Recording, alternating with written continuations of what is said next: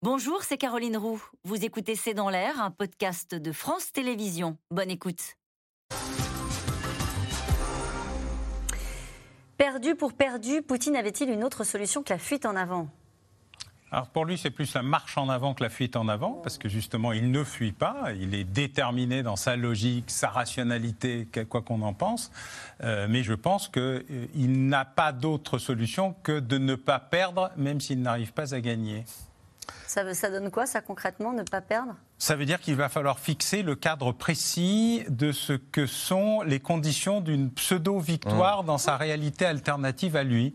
Alors, est-ce que la pseudo-victoire, c'est je garde la Crimée malgré tout? Est-ce que la pseudo-victoire, c'est je garde la Crimée Ça peut être que ça? Ça peut être que ça? Ça pourrait être que ça? Pour le reste. C'est Clausewitz. Celui qui gagne, c'est celui qui ne perd pas. Exactement. Donc, euh, en quoi classique. Oui.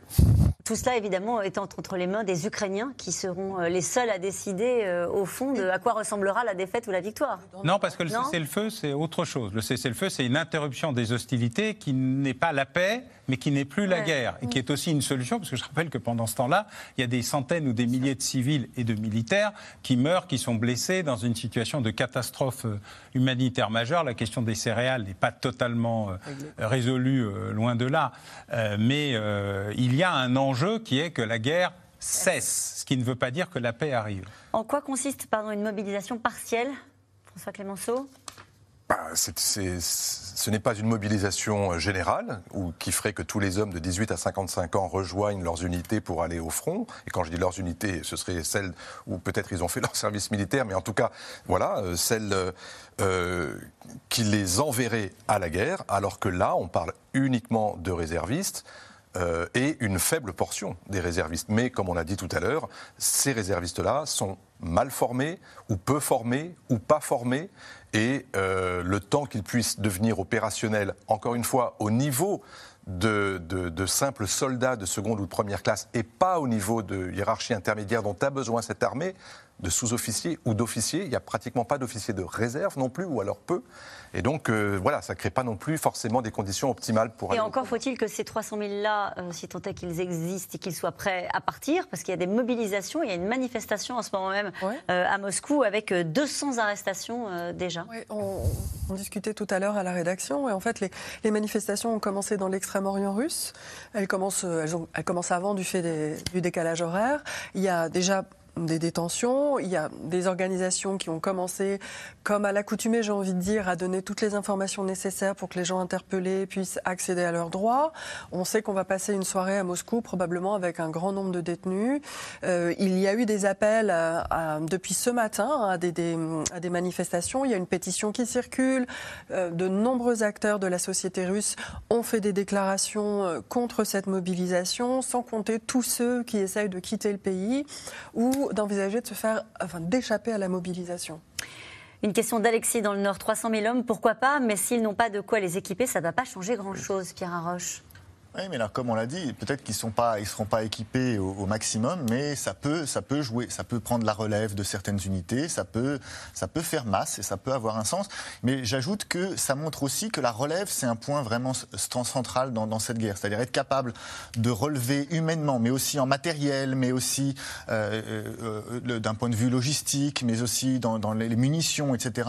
C'est un point important. La question ne se pose pas pour les Ukrainiens pour l'armement, mais pour les hommes. Ben, ah, disons, disons, que la, la, Russie joue sur son avantage, c'est-à-dire que eux, ils ont, ils, ont, ils ont des masses de population, alors que les Ukrainiens, la question qui se pose, eux, d'une certaine manière, ils peuvent, ils peuvent se mobiliser. Elle y est déjà la mobilisation générale. la question qui se pose pour eux, c'est vraiment euh, le, matériel que vont le fournir les Occidentaux. Mais je pense qu'un point qui est intéressant, c'est qu'aussi quand les Occidentaux fournissent du matériel à l'Ukraine, ils s'entraînent, ils s'entraînent aussi mm. à ce qui est maintenant le, le cœur de la guerre de haute intensité, c'est-à-dire suivre ce rythme de la relève, être capable de produire plus, plus vite, c'est la fameuse euh, euh, économie de guerre, et être capable de former vite. Parce que si on n'est pas capable de former vite, de produire de nouvelles unités rapidement, en fait, on n'est pas capable de faire de la haute intensité. La haute intensité, c'est pas les quelques unités qu'on a au départ. Une question de Régis en Côte d'Or. N'est-il pas inquiétant d'entendre si souvent Poutine nous menacer avec son arme nucléaire? Oui, bien sûr, mais j'ajoute qu'il y a entre le nucléaire, entre la guerre conventionnelle et entre ce que, et ce que l'on a vu cette semaine, il y, a des, a des différences en fait. Et c'est normal, on est dans une guerre hybride. Il y a quelque chose qui fait très peur aux Ukrainiens, et notamment à Zelensky c'est que euh, y ait peu de combats sur la ligne de front qu'il n'y ait pas d'usage de nucléaire, ou en tout cas pas au-delà des menaces de l'utiliser, mais qu'en revanche, il y ait de plus en plus de bombardements à l'intérieur de l'Ukraine, et notamment sur des zones d'intérêt vital, c'est-à-dire des centrales nucléaires ou à proximité des centrales nucléaires, des coupures d'électricité, des centrales thermiques, des grandes usines d'assainissement d'eau et surtout des centres ou des nœuds logistiques d'approvisionnement tout simplement agroalimentaire pour que la population puisse vivre. Si vous frappez ça. Il a déjà commencé à le il faire. il l'a fait. Donc c'est pour ça qu'il y, y, a une petite musique quand même qui, à mon avis, inquiète beaucoup les, les, les Ukrainiens et les dirigeants ukrainiens. Et c'est la raison pour laquelle, au-delà de l'équipement militaire occidental offensif, il y a aussi toute une question qui n'a pas encore été vraiment réglée jusqu'à présent, c'est l'équipement défensif et notamment anti-aérien, pour se prémunir de ces bombardements aériens, soit par missiles, soit par frappe aérienne. Et là, si ça ne va pas suffisamment vite pour pouvoir protéger les villes et les, les zones vitales de l'Ukraine, là, il peut y avoir un moment euh, où une partie de la population se dit mais on, on est bombardé et notre pays n'est pas capable de, répondre, de nous protéger. Ça, c'est un moment clé psychologiquement pour la, résistance ukrainienne. Jusqu'à présent, on a vu qu'elle était extrêmement patriotique, extrêmement euh, euh, proche de ses dirigeants, mais parce que précisément, elle était relativement épargnée par les bombardements russes. Si Poutine utilisait l'arme nucléaire, entrerait-on en guerre franche?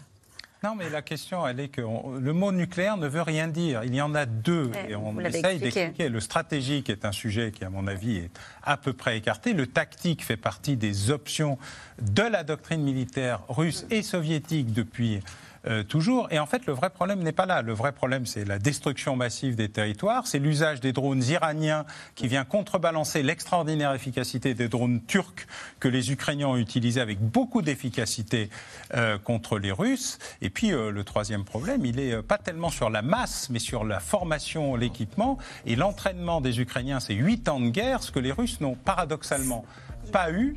Euh, C'est pour ça que le, le, les effectifs qu'ils annoncent euh, sont beaucoup plus faibles que ce qu'on imagine. 2 Cette millions question- de réservistes, 300 000 appelés, 200 000 éventuellement utilisables et encore. Cette question, Poutine est-elle en train de jouer sa tête? Oui. Oui, Oui. il joue. Oui, il la joue. Merci à vous tous. C'est la fin de cette émission. C'était C'est dans l'air, un podcast de France Télévisions. Alors s'il vous a plu, n'hésitez pas à vous abonner. Vous pouvez également retrouver les replays de C'est dans l'air en vidéo sur France.tv.